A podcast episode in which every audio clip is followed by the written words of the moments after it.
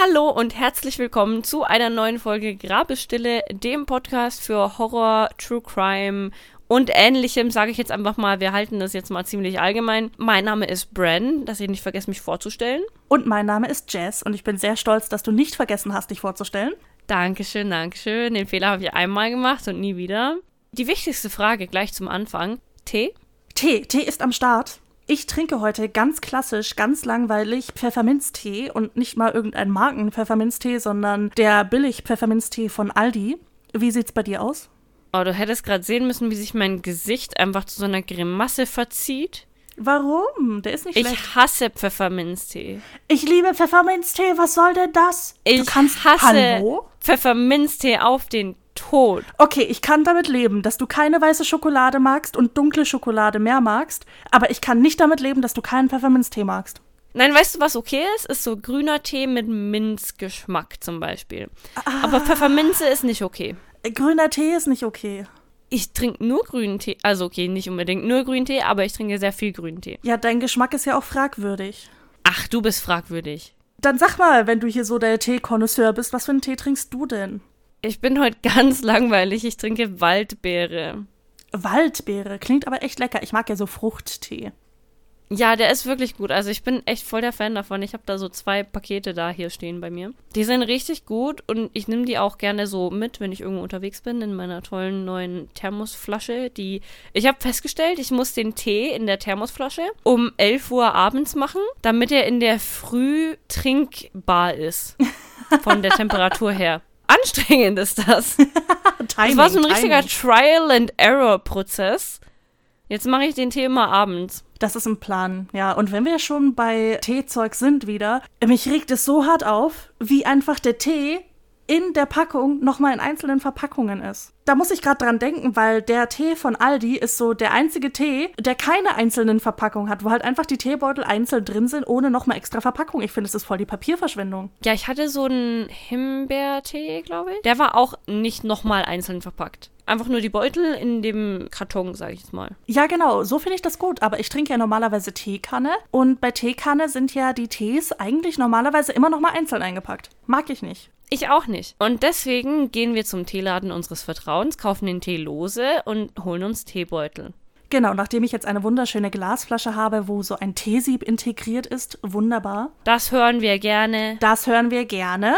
Das ist die Folge direkt nach der Weihnachtsfolge. Ich hoffe, ihr hattet alle ein wunderschönes Weihnachtsfest, egal ob ihr jetzt am 24. oder am 25. gefeiert habt. Werde ich immer outgecallt hierfür. Du callst dich selber out. Ich reite nur drauf rum. Ich streue Salz in die Wunde. Das ist meine Aufgabe. Andere Kulturen, okay. Ich bin weiß, ich kenne keine Kultur. Ich wollte jetzt sagen, Gewürze auch nicht, aber Hey, hey, ich bin kein Amerikaner. Ich bin kein weißer Amerikaner. Ich bin Europäer. Wir Europäer, wir kennen Gewürze. wir Europäer, wir schaffen das schon. Wir Europäer kennen Gewürze. Das sind die weißen Also die Amerikaner, die, das meisten nicht können. zumindest. Ja, anyways, Weihnachten. Ich hoffe, es war schön. Ich hoffe, ihr habt wunderschöne Geschenke bekommen. Ich hoffe, ihr habt schöne Geschenke gegeben. Ich hoffe, ihr hattet ein gutes Essen. Das ist vor allem wichtig. Ich liebe ja Essen. Ja, sehe ich auch so.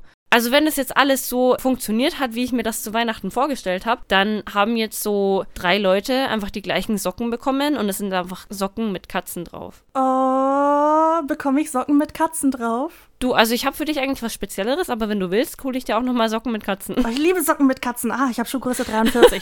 Just saying. Just saying. für, für alle Fetischisten. Oh, nein, stopp. Ah. Mann, Bren. Was soll das? Erst das und jetzt, weißt du, du ruinierst hier die Illusion. Die Leute sollen doch denken, dass diese Folge nach der Weihnachtsfolge aufgenommen wird und nicht, dass sie davor aufgenommen wird. Ist es nicht gut, wenn die Leute wissen, dass wir organisiert sind und vorarbeiten? Ja, aber das ist doch alles hier Schall und Rauch. Ja, aber ich meine, wir wollen doch auch an Weihnachten Pause haben. Also du kannst es wieder gut machen mit den Kätzchensocken. Das würde ich dir dann vergeben, auf jeden Fall. Die musst du dann posten, ne? Natürlich, hallo? Okay. Ja, das ist schon wieder so ein Intro, das ist alles geplant, das geht alles hier wie am Schnürchen. Das ist alles geskriptet, ja. So, wirst du mir jetzt glauben, wenn ich dir sage, die Folge, die ich mitgebracht habe, hat nichts mit Kindern zu tun? Nein, hör auf. Das glaube ich dir nicht. Wir sind doch Grabesstille, wir haben immer Kinder dabei. Krass, ne? Ich bin richtig stolz auf dich. Oh, jetzt, jetzt freue ich mich gleich dreimal auf die Folge. Ist immer schön, wenn keine Kinder dabei sind, dann, dann tut das nicht so weh. Aber die ist ein bisschen verstörend vielleicht, ich weiß nicht. Oh, was habe ich erwartet? Ja. Aber ich habe mir gedacht, ich mache mal was anderes. Nicht so die typischen Mordsachen und so, sondern ein bisschen was anderes. Jetzt bin ich aber gespannt, weil ich bin eigentlich von Mord ausgegangen. Aber ich bin auf jeden Fall gespannt. Aber wir sind uns nicht sicher, ob es Mord war. Oh boy. Ich sehe schon wieder in der Diskussion kommen. War es Mord oder war es nicht? Wir werden sehen. Okay, ich hau einfach mal raus. Hau raus, ich sitze hier auf Kohlen. Karl Tanzler trug in seinem Leben viele verschiedene Namen. Karl Tanzler, Karl Tanzler von Kosel, Graf Karl Tanzler von Kosel. Doch geboren wurde er 1877 in Dresden mit dem Namen Georg Karl Tänzler. Tanzler wuchs in Deutschland auf, landete aber kurz vor dem Ausbruch des Ersten Weltkrieges irgendwie in Australien. Nach Kriegsende zog er wieder nach Deutschland und heiratete ca. 1920 Doris Schäfer. Sie hatten zwei Kinder, Ayesha Tanzler und Clarissa Tanzler. Praktisch eine Bilderbuchfamilie. Was könnte hier schon schiefgehen? Tanzler wanderte in die Vereinigten Staaten von Amerika aus. 1926 reiste er über Rotterdam nach Havanna und von dort aus weiter nach Florida, wohin seine Schwester auch schon ausgewandert war. Tanzlers Familie folgte ihm wenig später auch in die USA, doch schon 1927 lässt er seine Familie schon wieder zurück, diesmal in Zephyr Hills, Florida. Und zieht aufgrund seiner Arbeit als Radiologieassistent nach Key West, Florida, diesmal unter dem Namen Karl von Kosel.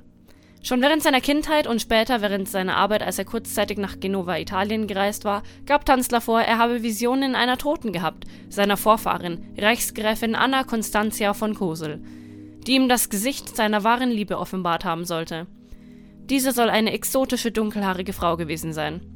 Am 22. April 1930 lernte er bei seiner Arbeit im Krankenhaus Maria Elena Milagro de Hoyos kennen, eine kubanische Amerikanerin, die von ihrer Mutter zu einer Untersuchung ins Krankenhaus gebracht worden war. Sie war damals gerade 21 gewesen, eine junge Frau in der Blüte ihrer Jugend. Tanzler erkannte sie sofort als die Schönheit seiner wahren Liebe, die ihm in seinen Visionen offenbart worden war. Oyos war auch in Key West als örtliche Schönheit bekannt. Sie war die Tochter eines lokalen Zigarrenherstellers, Francisco Pancho Hoyos, und seiner Frau Aurora Milagro. Sie hatte auch zwei Schwestern, Florinda Nana Milagro Hoyos und Celina Milagro Hoyos. Am 18. Februar 1926 heiratete Elena Luis Mesa. Dieser verließ sie jedoch kurz nachdem sie eine Fehlgeburt erlitten hatte und zog nach Miami. Verheiratet waren die beiden offiziell jedoch trotzdem. Letztlich wurde Elena mit Tuberkulose diagnostiziert, eine tödliche Krankheit zu dieser Zeit, an der auch früher oder später der Großteil ihrer Familie sterben sollte. Tanzler wollte sie mit seinen selbst erlernten medizinischen Fachkenntnissen retten, sie pflegen und heilen und verwendete dafür eine Reihe an Medikamenten sowie Röntgen- und Elektrotherapien. Tanzler überschüttete Elena quasi mit Geschenken, sei es teure Kleidung oder Schmuck gewesen, und hoffte, ihr damit seine Liebe zu gestehen und zu zeigen, doch Elena zeigte sich davon wohl eher unbeeindruckt. Trotz aller Versuche Tanzlers starb Elena am 25. Oktober 1931 in ihrem Elternhaus in Key West. Tanzler bezahlte für ihre Beerdigung und gab nach Einverständnis ihrer Familie ein riesiges Mausoleum in Auftrag, was im Key West Friedhof aufgestellt wurde. Dort verbrachte Tanzler nun den Großteil seiner Zeit. Er hatte für diese angebliche Liebe seines Lebens eine Obsession entwickelt und wollte nicht mehr von ihrer Seite weichen. Eines Nachts im April 33 schlich sich Tanzler in den Friedhof und entfernte ihren Körper wie ein Grabräuber des alten Ägyptens. Er transportierte sie mit einem Bollerwagen durch den Friedhof, zwischen den anderen Gräbern hindurch, bis hin zu seinem Hause. Er erzählte später, dass Elenas Geist ihn immer besuchte, wenn er am Friedhof bei ihrem Grabe saß und ihr spanische Lieder vorsang. Er sagte, dass ihr Geist ihn bat, sie von dem Grab und folglich dem Friedhof zu entfernen. Nun begann Tanzlers Kunstwerk, denn die Leiche sah schon lange nicht mehr so aus wie seine geliebte Elena. Die Knochen band er mit Klavierdraht zusammen, damit die Leiche ein zusammenhängendes Skelett behielt. Da sich die Haut schon durch den Verwesungsprozess vom Körper löste, tauschte Tanzler sie kurzerhand gegen in Wachs getauchte Seidentücher und Gips aus. Die Bauchhöhle und die Brust der Leiche füllte er mit Tüchern, damit sie nicht in sich sinken konnte. Glasaugen schmückten ihr nun unbewegliches Gesicht. Da die Haare sich natürlicherweise auch schon von der halb verwesten Kopfhaut lösten, erstellte Tanzler aus den Haaren eine Perücke, die er der Leiche dann aufsetzen konnte. Er zog Elenas mit neuem, falschen Leben gefüllten Körper schöne Strumpfhosen, Kleider und Handschuhe an schmückte sie mit teurem Designerschmuck und behielt den Körper in seinem eigenen Bett. Es wurden keine Ausgaben gescheut, um den Körper seiner Geliebten schön zu halten. Um den Geruch des verwesenden Körpers zu überdecken und vor der weiteren Verwesung zu bewahren, nutzte er viel Parfüm, Desinfektionsmittel und andere Konservierungsstoffe. Für die nächsten sieben Jahre war dies Tanzlers neue Realität. Er besuchte nicht mehr Elenas Grab, denn er hatte sie ja nun zurückgewonnen.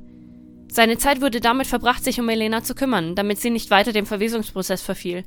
Für ihn würde sie auf ewig wunderschön bleiben. Doch sie nur in seiner Nähe zu haben, reichte ihm letztendlich auch nicht mehr. Er war schon immer ein hoffnungsloser Romantiker gewesen. Er brachte Elena zu sich an den Esstisch und veranstaltete romantische Abendessen. Auch tanzte er mit seiner zum Sterben schönen Geliebten.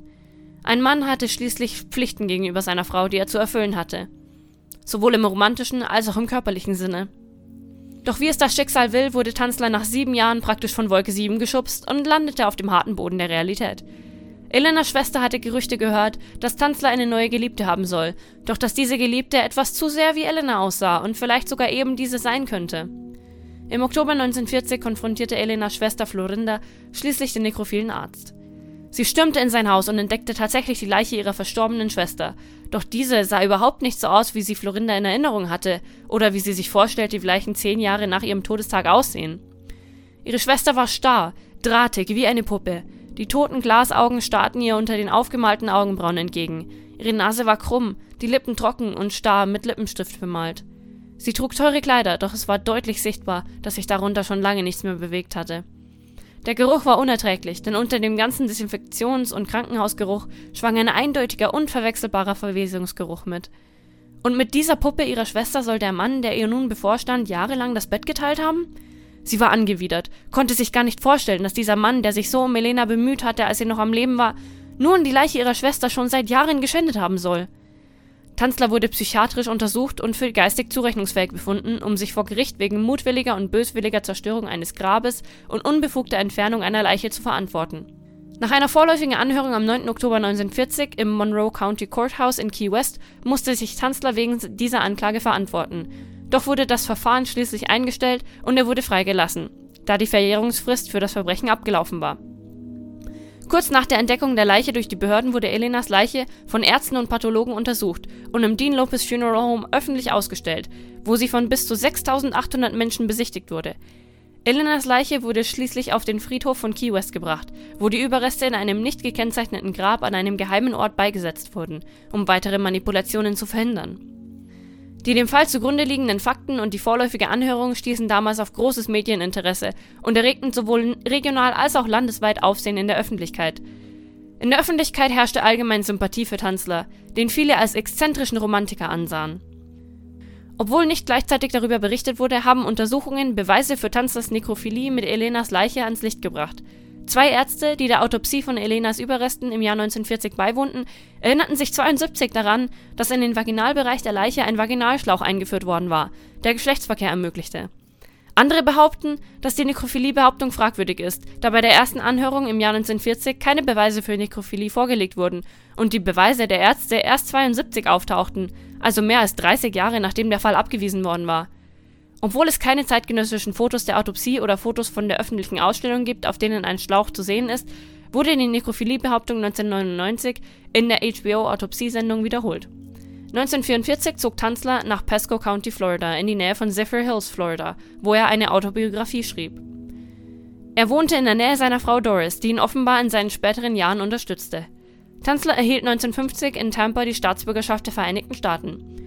Getrennt von seiner Besessenheit benutzte Tanzler eine Totenmaske, um ein lebensgroßes Abbild von Elena zu schaffen, mit dem er bis zu seinem Tod im Alter von 75 Jahren am 3. Juli 52 lebte. Seine Leiche wurde drei Wochen nach seinem Tod auf dem Boden seines Hauses entdeckt. Er starb unter dem Namen Karl Tanzler. Tanzler sei wohl bei der Entdeckung seiner Leiche in den Armen von Elenas Bildnis gefunden worden. In der Todesanzeige heißt es, ein Metallzylinder auf einem Regal über einem Tisch, in dem sich, in ein seidenes Tuch und ein Gewand gehüllt, ein wechselndes Bildnis befand. Es wurde geschrieben, dass Tanzler die Körper vertauscht hatte, oder dass Elenas Überreste heimlich an ihn zurückgegeben wurden, und dass er mit dem echten Körper von Elena starb. Die Geschichte von Tanzler und Elena wurde in den Jahren nach seinem Tod in Pulp-Magazinen wiedergegeben, wobei verschiedene Parteien neue Details zu dem Fall hinzufügten – in einem Artikel von Michelfelder aus dem Jahr 1982 wird berichtet, wie Renovierungsarbeiter einen angeblich von Tanzler geschriebenen Zettel fanden, auf dem er gestand, Elena durch Vergiftung getötet zu haben. Sie ist gestorben, weil ich ihr das gnädigerweise gegeben habe. Ich mischte die Wurzel des Eisenhuts mit verdünntem Akonit. Es war schmackhaft und meine Geliebte verließ diese elende Welt am 25. Oktober 1931. Leide nicht mehr, süße Elena. Ich habe dich mit meinem goldenen Elixier zu den Engeln geschickt. So, Mord oder nicht Mord? Erstmal möchte ich sagen, ich sag hier immer, ich sei ein hoffnungsloser Romantiker. Das ist nicht das, was ich meine. das meine ich nicht, nein. Also ich hoffe, dass das nicht das ist, was du meinst, ne? Mord oder nicht Mord, das ist halt jetzt die Frage, ob dieser Zettel wirklich existiert hat, ne? Mit dem Geständnis. Wenn er wirklich existiert hat, dann kann ich mir das schon vorstellen, auf jeden Fall. Weil der hat ja auch versucht, ihre Tuberkulose zu heilen mit Medikamenten, an die er ja als Radiologieassistent recht schnell rankommt. Ich finde ja auch das mit dem Vaginalschlauch kann man nicht ganz sagen, ob das wirklich so war. Deswegen mit dem Zettel, keine Ahnung. Also ich finde, in dem Fall war schon wieder so vieles, was vielleicht durch die Medien ziemlich hochgestockt wurde, beziehungsweise wo Details einfach dazu erfunden wurden, um es spannender zu machen oder so. Deswegen kann ich mir wirklich vorstellen, dass es nicht unbedingt ein Mord war, was es aber nicht wirklich besser macht. Ja, wobei ich muss sagen, ich habe gelesen, es wurde anscheinend noch mal so ein Interview geführt mit ihm und da habe er wohl auch gesagt, dass er sie auch umgebracht hätte, damit er seiner Obsession nachgehen kann. Ich verstehe, was du meinst, aber es ist auch schon wieder dieses hätte gegeben haben. Ja, genau. Also man weiß halt wirklich nicht, was jetzt war. Auf jeden Fall ist sie gestorben. Also sie wäre so oder so gestorben an der Krankheit. Was mich eigentlich fast am meisten irritiert, ist, dass er einfach als zurechnungsfähig eingestuft wurde. Schon ja. Ich weiß jetzt nicht, wie du das siehst, aber das, was der Typ gemacht hat, weist jetzt bei mir nicht sehr auf Zurechnungsfähigkeit hin. Nein, weißt du, was mich irritiert an der Sache? Der Mann hat einfach eineinhalb Jahre gewartet, bis er die Leiche wieder rausholt. Like, dann hol sie doch gleich wieder raus. Ja, wobei, am Anfang wird das Grab ja wahrscheinlich noch sehr oft besucht, so von Familie und Angehörigen. Ja, aber wenn du das eh nachts machst. Aber dann wäre das doch so früh aufgefallen. Meinst du? Kann sein, ich weiß es nicht. Ja, du, ich weiß nicht. Also ich finde das ein bisschen krass, weil ich meine, nach eineinhalb Jahren, du, hm, weiß nicht, wie viel da noch gut ist. Vielleicht kam ja auch erst der Geist nach eineinhalb Jahren. Vielleicht brauchte der ja auch ein bisschen Convincing, dass der Geist ihn halt wirklich überreden musste. Das dauert vielleicht auch eine Weile. Schon mal daran gedacht? Ja, ja, so wie mit seinen Visionen da von seiner wahren Liebe. Ja, also tut mir leid, der ist doch nicht zurechnungsfähig. Ich glaube ja an so gut wie jeden Scheiß, ne? Aber. Aber das geht zu weit. Das ist ein bisschen auch, weiß ich nicht. Kritisch. Kritisch, Kritisch genau. Schwierige Sache. Ja, ich weiß gar nicht wirklich, wo ich anfangen soll. Erstmal äh, zu seiner normalen Frau, sage ich mal, also die, die er auch geheiratet hat, zu der lieben Doris. Der Mann hatte ja wirklich diese krasse Obsession mit der Elena. Das wäre doch mir als Frau bestimmt aufgefallen und ich hätte das echt nicht gerne gehabt, wenn mein Mann mit einer anderen Frau so eine harte Obsession hat. Ja, aber die haben ja nicht zusammen gelebt. Ja, aber trotzdem irgendwie, wenn es so eine krasse Obsession ist, dass er bereit ist, die fucking Leiche auszugraben, dann werde ich das doch irgendwie mitbekommen. Ja, aber was ich halt krass finde, er hat ja die Doris geheiratet, die hatten die zwei Kinder. Der ist ja dann in eine andere Stadt gezogen und hat dann praktisch seine Familie so abandoned, so wie ich das verstanden habe. Und hat dann die Obsession mit der Elena bekommen. Und die Doris hat sich danach trotzdem noch um ihn gekümmert. Da war die Verpflichtung als Ehefrau dann anscheinend ihr doch wichtiger. Also du musst auch wissen, eine von den Töchtern ist dann auch recht früh gestorben, die sie hatten. Die hatten ja zwei Kinder. Irgendwann 19 zwischen 30 und 35, glaube ich. Und die andere ist, glaube ich, erst 98 gestorben. Ah, also noch gar nicht mal so lange her. Hm. Schon krass. Ich meine, stell dir vor, du bist Vater und eins deiner Kinder stirbt aber du hast so eine Obsession mit so einer toten Frau, dass du dich gar nicht drum scherst. Ja, also tut mir leid, der ist halt einfach durch. Komplett. Können wir auch mal drüber reden, was der alles gemacht hat mit dieser Leiche? Ich finde ja auch erstmal krass, was er gemacht hat, als sie noch keine Leiche war, dass er versucht hat, sie selbstständig zu heilen bei einem Tuberkulose-Patienten. Ja, das schafft er schon. Ja, das ist so eine, so eine Sisyphus-Aufgabe, keine Ahnung. Nee. Und dann auch noch ihr so viele Geschenke machen, vor allem, ich denke mir dann, es muss ja einen Grund gegeben haben, warum er seine Familie dann nicht nachgeholt hat, da wo er hingegangen ist, also in die USA, dann in, also nach Florida da mein logischster Grund wäre vielleicht, dass halt einfach noch kein Geld da gewesen wäre, um die ganze Familie nachzuholen. Ja, klingt für mich auch logisch, habe ich mir auch gedacht. Wenn du dir das zeitlich anschaust, ne, von 1927 bis 1930 ungefähr, okay, kann ich mir vorstellen, er hatte vielleicht drei Jahre noch nicht so mega das Geld, dass er seine ganze Familie holt, ein Haus kauft und so. Und dann hat er ja schon die Elena kennengelernt. Und dann war genug Geld da, um ihr so viele Geschenke zu machen? Aber nicht genug Geld, um theoretisch seine Familie nachzuholen. Also wenn das natürlich der Grund ist, ne? Ich habe auch nichts weiter zu seiner Familie gefunden. Hm, hm. Also mir schien das alles sehr suspicious. Was denn, was denn so mit seiner Frau und seinen Kindern ist? Like, warum, warum erscheinen die nicht nochmal in der Story? Also ich glaube, der wollte sie dann auch wahrscheinlich nicht mehr nachholen, nachdem er Elena kennengelernt hat, weil ich meine, man holt ja nicht seine Frau hinterher, wenn man sich gerade in eine andere verliebt hat. Aber Elena wollte auch nichts von ihm anscheinend. Genau, das wäre mein nächster Punkt gewesen. So, wenn sie deine Geschenke nicht will, dann spar dir doch das Geld. Außerdem war Elena verheiratet. Und sie war verheiratet. Äh, nicht glücklich, ne, weil er hat sie verlassen. Aber sie war technically verheiratet, als sie gestorben ist. Nachdem sie kein Interesse zurückzeigt, hätte ich halt einfach gesagt, okay, naja, dann, dann halt nicht, ne? Dann bleibe ich halt bei meiner Frau. Nein, nein, weil sie war ja in seinen Visionen. Ah, die Vision habe ich schon wieder vergessen. Mann, die Visionen.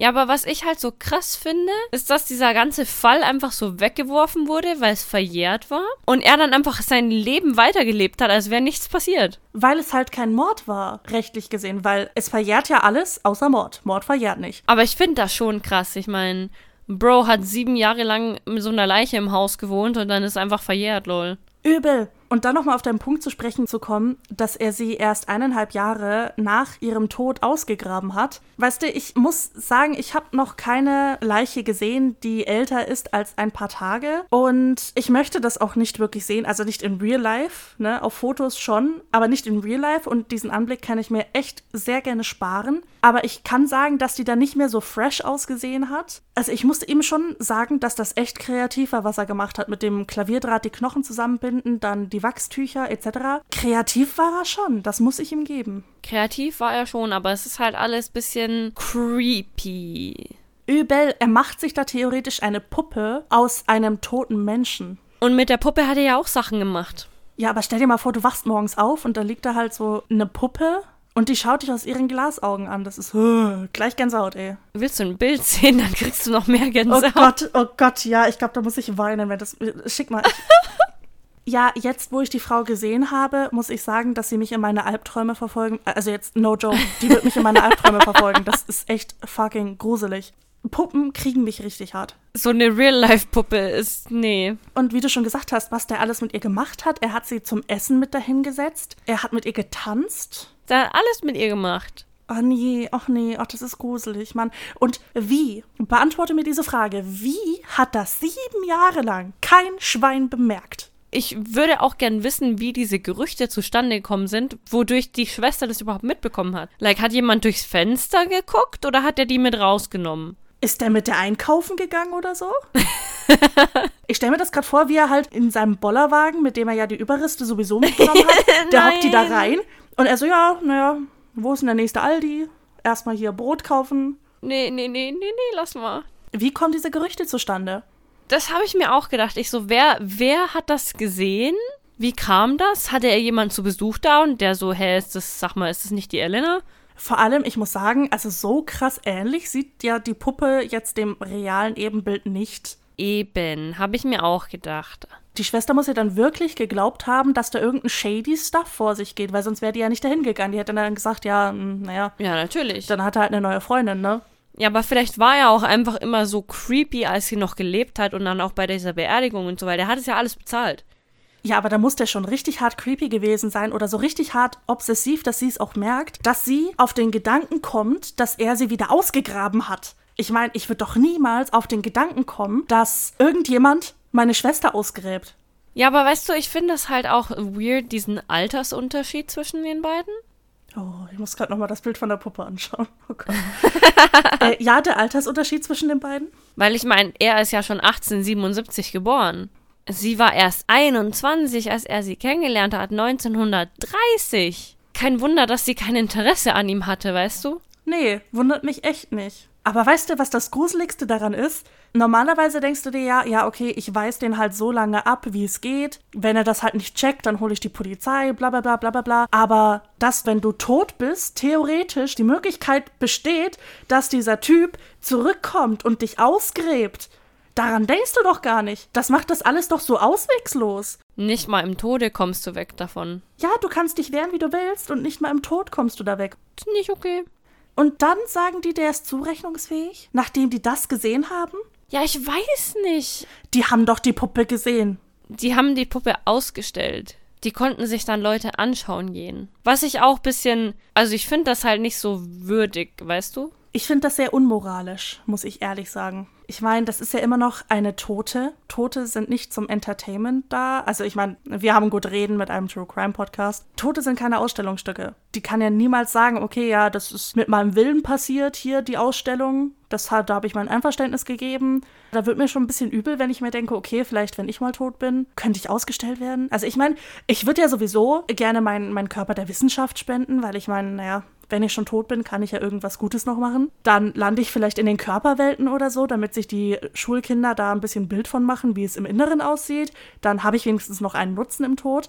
Aber das passiert ja dann mit meinem Einverständnis. Ja, fair. Ich finde das alles ein bisschen unmoralisch, wenn du einfach so eine Leiche, mit der schon so viel passiert ist, dann einfach noch ausstellst. Was sagst du zu dieser ganzen Sache mit dem Vaginalschlauch? Weil das lässt mich nicht ganz in Ruhe.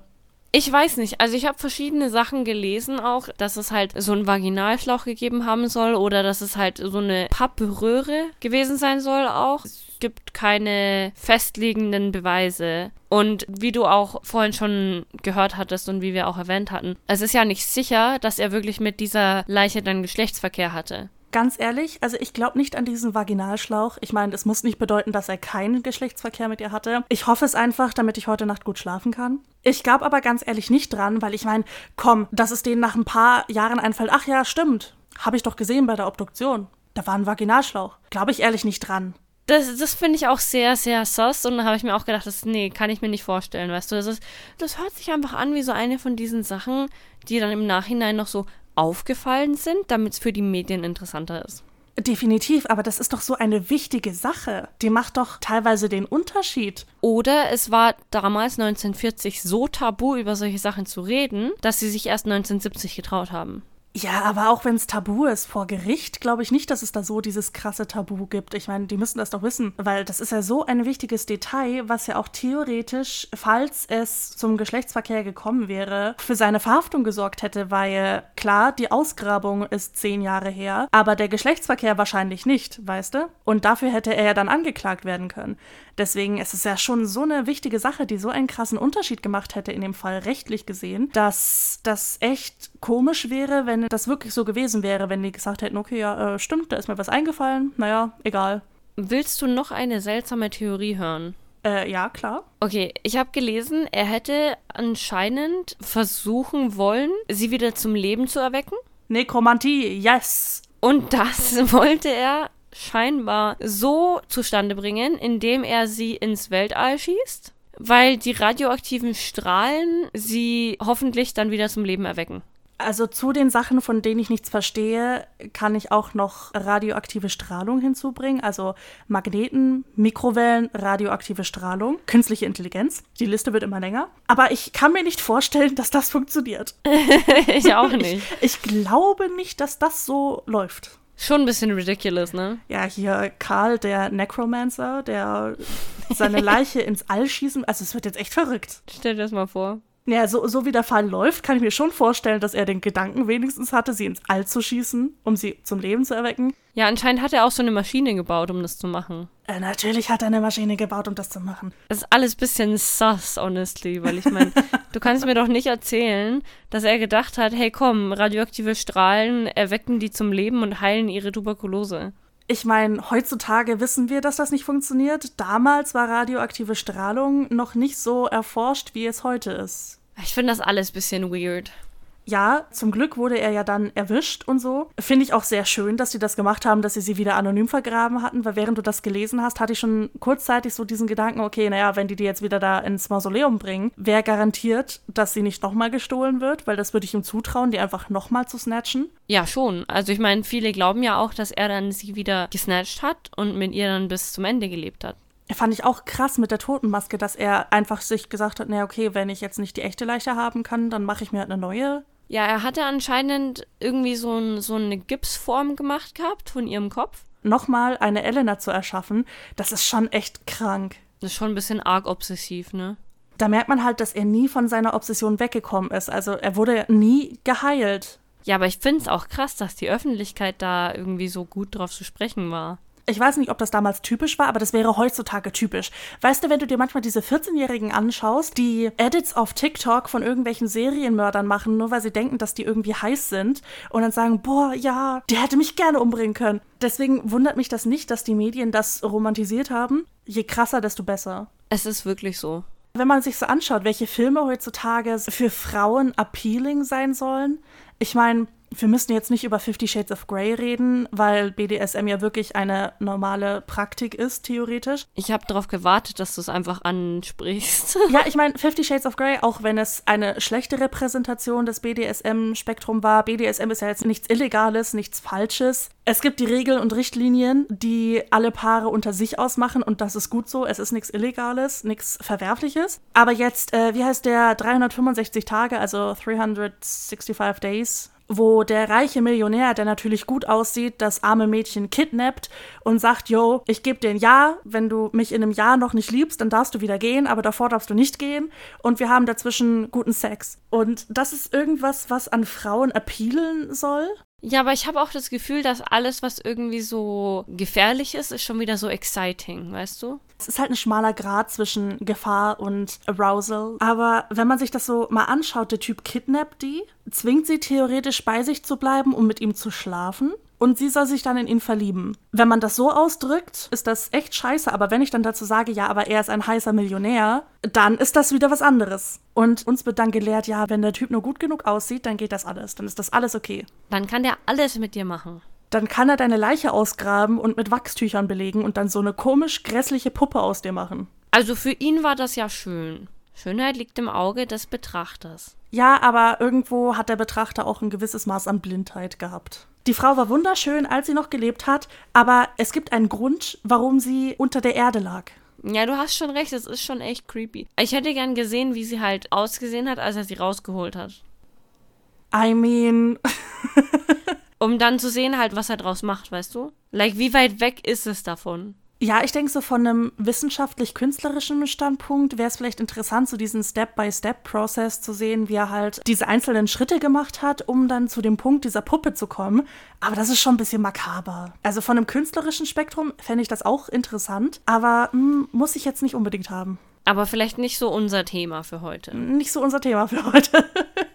mir tut halt diese Elena einfach unglaublich leid. Auch ihre Familie tut mir leid auch ihre Familie auf jeden Fall, die halt einfach schon zu Lebzeiten unter ihm leiden musste, theoretisch, weil ich kann mir vorstellen, dass eine obsessive Liebe echt nicht schön ist dann halt auch noch im Tod. Ich meine, ich hoffe, dass mein Glaube an ein Afterlife und an Geister falsch ist und sie wirklich gar nichts mehr davon mitbekommen hat, wie das alles passiert ist und was nach ihrem Tod mit ihr gemacht wurde. Ich hoffe wirklich, dass da einfach, dass sie komplett weg war in dem Moment. Weißt du, was ich meine? Das kannst du halt nie wissen, aber ich hoffe auch für sie, dass sie da nichts mehr davon mitbekommen hat. Also ich fände es schön, wenn ihr Geist ihre Ruhe gefunden hätte und nicht mehr mitbekommen hat, was er mit ihr gemacht hat. Das ist halt einfach 1a Grabschändung und ich finde es krass, dass er dafür einfach nicht bestraft wurde. Ist verjährt. Ist verjährt. So, also ich werde ja sowieso heute Albträume von der lieben Elena haben. Können wir einfach zu den Fun Facts springen, bitte? Wenn du so lieb fragst, können wir das machen. Vielleicht schicke ich dir dann auch noch ein paar Katzenbilder, dann schläfst du besser. Ja. Und dann, pass auf, Bren schickt mir dann so Bilder von der Bar Kineko, wie sie gerade irgendwelche Leute frisst. Und sie so, was? Ich habe doch gesagt, ich schicke dir Katzenbilder. Das ist doch eine Katze. Komm, also so mit Handtuch auf dem Kopf? Ja, bei Bran muss man da immer ein bisschen vorsichtig sein, was man sich wünscht.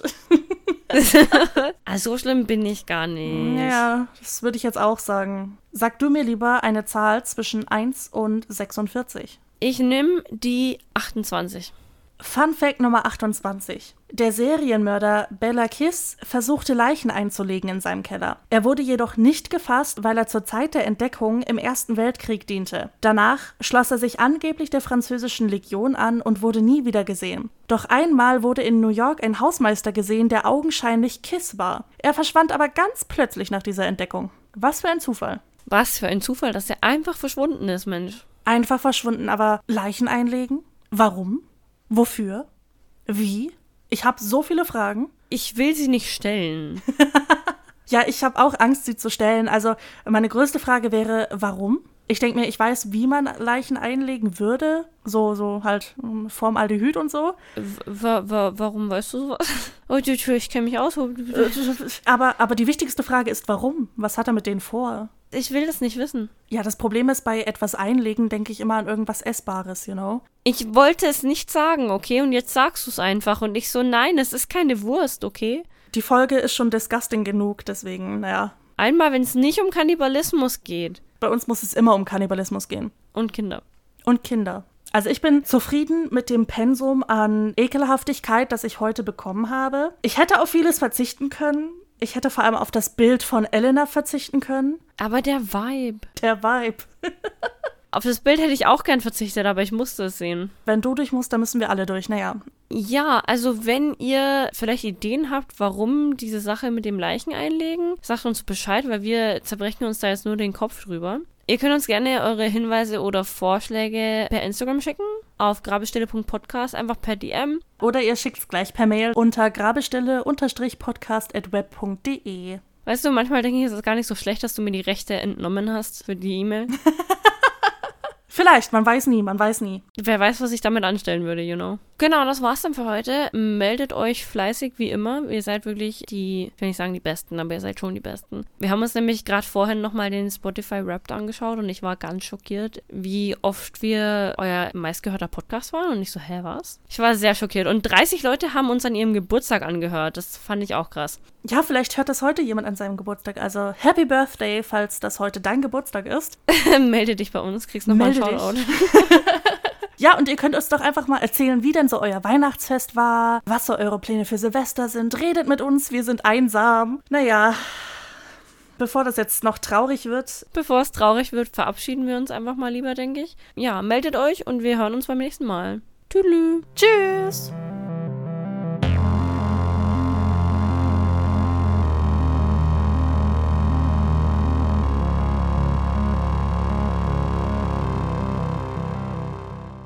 Weißt du, ich stelle mir das gerade so vor. Kennst du dieses Deep YouTube-Video I Feel Fantastic? Nein. Das ist so eine, so eine Puppe, die sieht aus wie eine Frau mit so einem schwarzen Bob halt. Oh Gott. Fuck. Nein, hör mir auf. Oh Gott. So, und jetzt willst du den, den Karl auch sehen. Schon, ja. Oh Gott. der sieht aus wie der, Der, der sieht aus der wie Vater. Hargreaves. Ja, ich wollte es gerade sagen, in, in Ich Umbrella Academy. weiß. Ich weiß. Ich habe es mir auch gedacht. Nein, und diese Puppe, oh, ich habe gerade echt voll Gänsehaut bekommen, als du mir das Foto geschickt hast. Nein. du so. nein. Also, sie Ah. war echt schön vorher. Auf jeden Fall. Auf, oh, ich muss da jetzt echt wegklicken.